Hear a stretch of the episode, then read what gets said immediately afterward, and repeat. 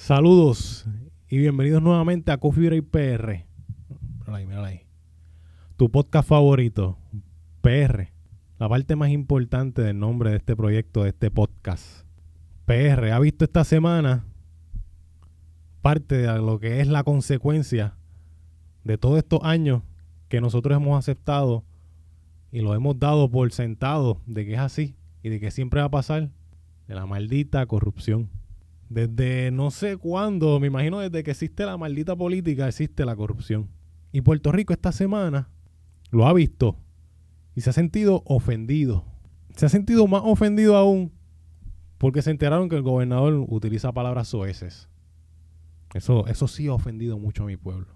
Pero la parte esa, esa pequeña parte de que están yendo todo el mundo preso porque se robaron los chavos de los maestros, se robaron los chavos de los policías, los chavos que se supone que eran para las escuelas que cerraron, esa parte se te ha olvidado Puerto Rico. Esa es la maldita parte importante. A mí no me importa un carajo la mierda de política. Pero estoy viendo cómo está afectando a todo mi pueblo, a toda mi gente, a todos mis amigos.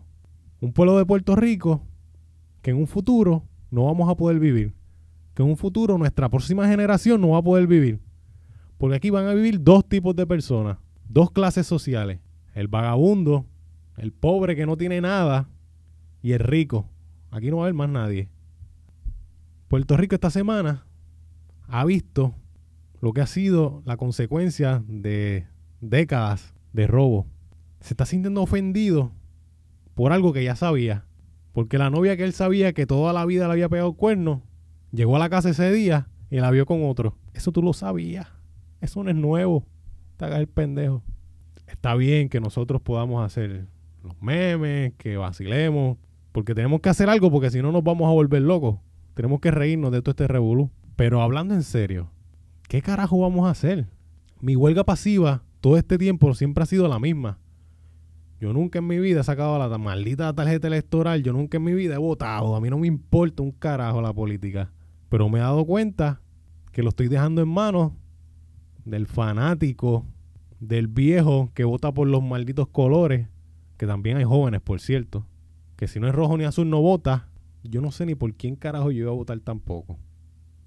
Porque no era que te estoy diciendo, ah, yo iba a votar por Lugar o yo iba a votar por el, por el de los sidrines.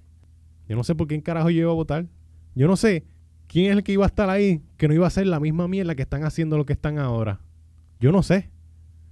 Porque para mí esto es como un turno.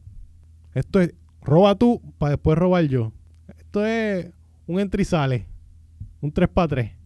No le presté mucha atención tampoco a las disculpas del gobernador. El mismo script que le escribió otro zángano pillo. Porque ahí todos son iguales, todos son iguales. En Capitolio, si hay 300 empleados, 300 son los que no sirven. Hay que empezar de cero ahí. Ahí no hay break. Eso, todas las manzanas de ahí están podridas hace tiempo. Y esta semana es que el boricua se está sintiendo ofendido.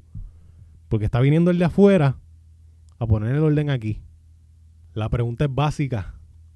¿Qué carajo vamos a hacer?